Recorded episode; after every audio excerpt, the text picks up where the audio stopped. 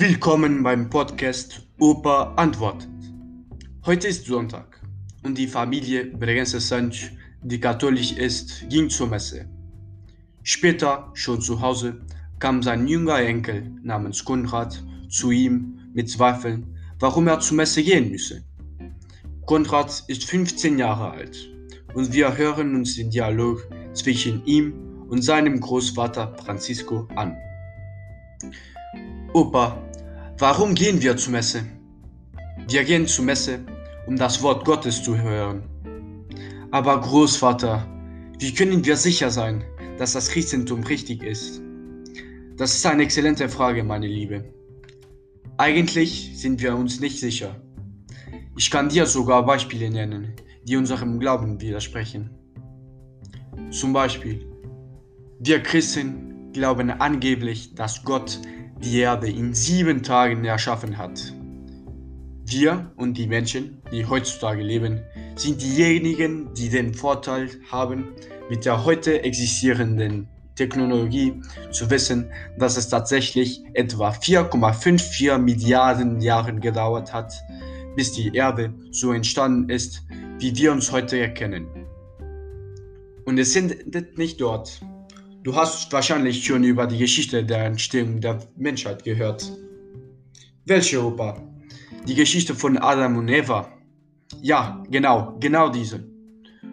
Unsere Religion glaubt, dass Gott den ersten Mann, Adam, und dann die erste Frau aus der Rippe des Mannes, Eva, erschaff, erschaffen hat.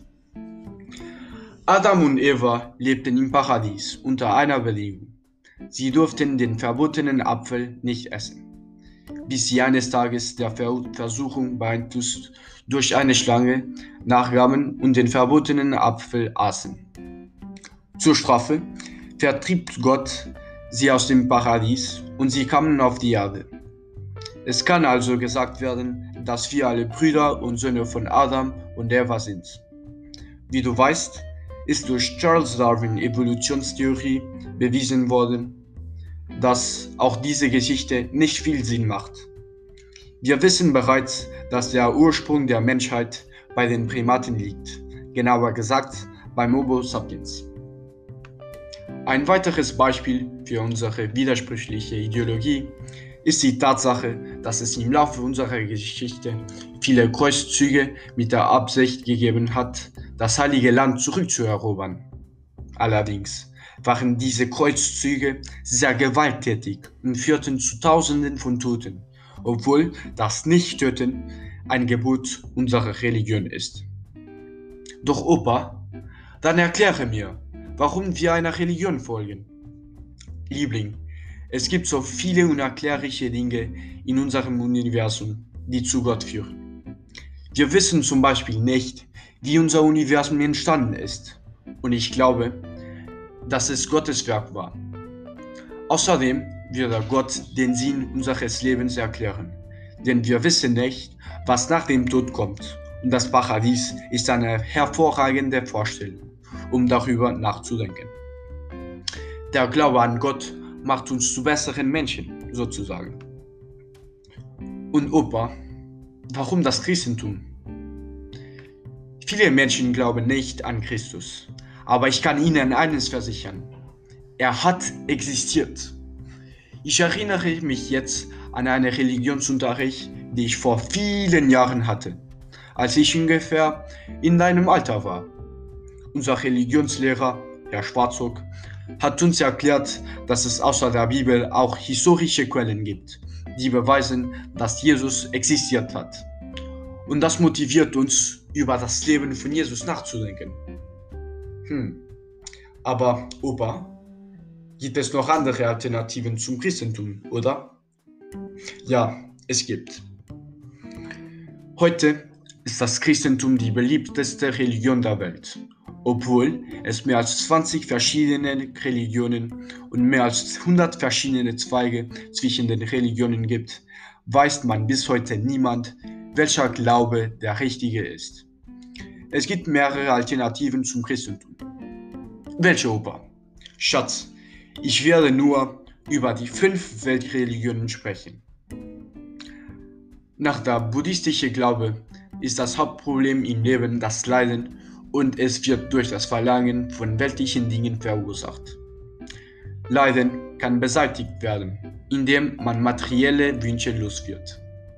Dies wird, dir, dies wird Ihnen helfen, das Nirvana zu verwirklichen, den Zustand der Glückseligkeit, der durch die Freiheit von Wiedergeburten gekennzeichnet ist. Aber das verehren Sie keinen Gott.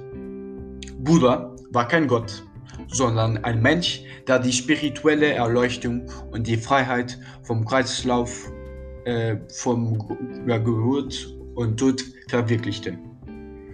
Die meisten bieten an, dass ein Mensch unzählige Wiedergeburten hat, was zu Leiden führt.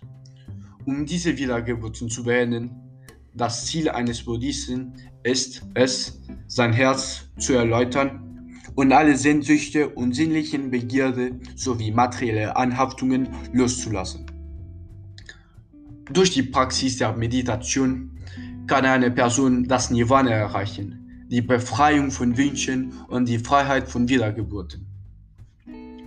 Das Christentum Gott ist ein liebender Gott, der jedem eine persönliche Beziehung zu ihm anbietet. Gott hat seinen Sohn auf die Erde geschickt, um die Menschheit von den Folgen ihrer Sünden zu erlösen. Der Glaube an Jesus Christus kann sie biblisch gesehen von ihren Sünden erlösen.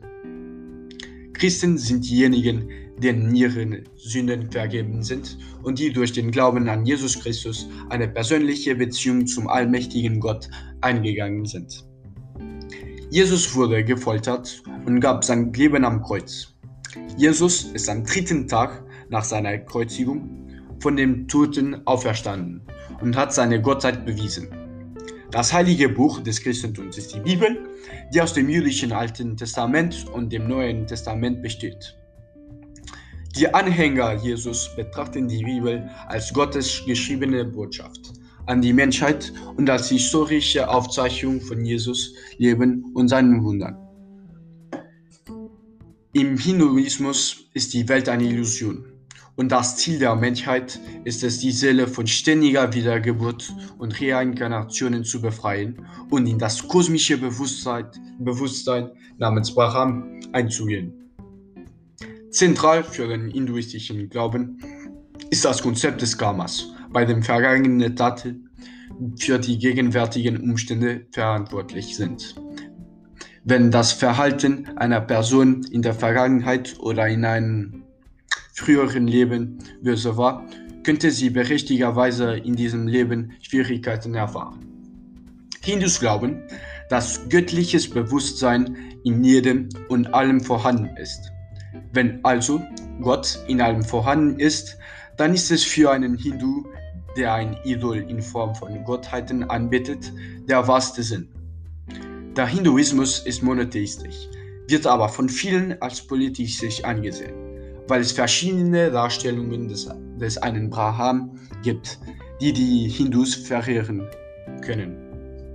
Die meisten Hindus sind sich einig, dass die Wurzel ihrer Philosophie aus einer Reihe von Büchern stammt, die Wellen genannt werden, was übersetzt Bücher des Wissens bedeutet. Das islamische Leben soll in Unterordnung unter den Willen Gottes gelebt werden. Es gibt keinen Gott außer Allah und Mohammed ist der Gesandte Allahs. Allah ist die Seele und der souveräne Herrscher des Universums und die Quelle von allem Guten und Bösen. Alles, was geschieht, ist Allahs Wille. Mohammed gilt als der letzte Prophet und seine Wort- und Lebensweise sind zu befolgen, um ein Muslim zu sein. Man muss fünf religiöse Pflichten befolgen. Erstens, ein Glaubensbekenntnis über Allah und Mohammed wiederholen. Zweitens, bestimmte Gebete in arabischer Sprache fünfmal am Tag rezitieren. Drittens, an Bedürftige spenden. Äh, viertens, einen Monat im Jahr fasten, von Essen, Trinken, Sex rauchen, von Sonnenaufgang bis Sonnenuntergang. Und letztens, fünftens, muss man eine Pilgerfahrt einmal im Leben zum Schrein in Mekka in Saudi-Arabien Aufgrund der Treue zu diesen Pflichten hofft ein Muslim ins Paradies zu kommen, Wenn nicht, wird er ewig in der Hölle bestraft. Die Schriften des Islams heißt der Koran. Übersetzt Gottes Wort, das Muhammad über einen Zeitraum von 22 Jahren diktiert wurde. Im Judentum gibt es einen einzigen Gott, der nicht nur das Universum erschaffen hat, sondern es auch weiterhin regiert. Juden sind das auserwählte Volk Gottes, mit dem er einen Bund geschlossen hat, um ein Beispiel für Heiligkeit und ethisches Verhalten in der Welt zu setzen. Das Judentum stellt eine Beziehung zwischen den Israeliten, den Kindern Israels und Gott her. Das Judentum sagt, dass der Tod nicht das Ende der Welt ist und dass eine neue Welt erst noch entstehen wird. Die zehn Gebote sind die Grundlage für den Dienst an Gott und für die Beziehung zu anderen. Juden folgen auch dem Talmud, einer Sammlung rabbinischer Interpretationen der Tora. Die Erlösung kommt durch das Befolgen von Gottes Willen und das Erfüllung seiner Gebote. Die Einhaltung des Sabbats ist die Grundlage des jüdischen Gottesdienstes.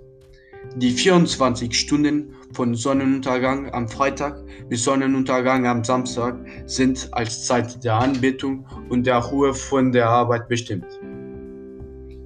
Hindus erkennen eine Brahman, das sich in einer Vielzahl von Göttern und Göttinnen manifestieren kann.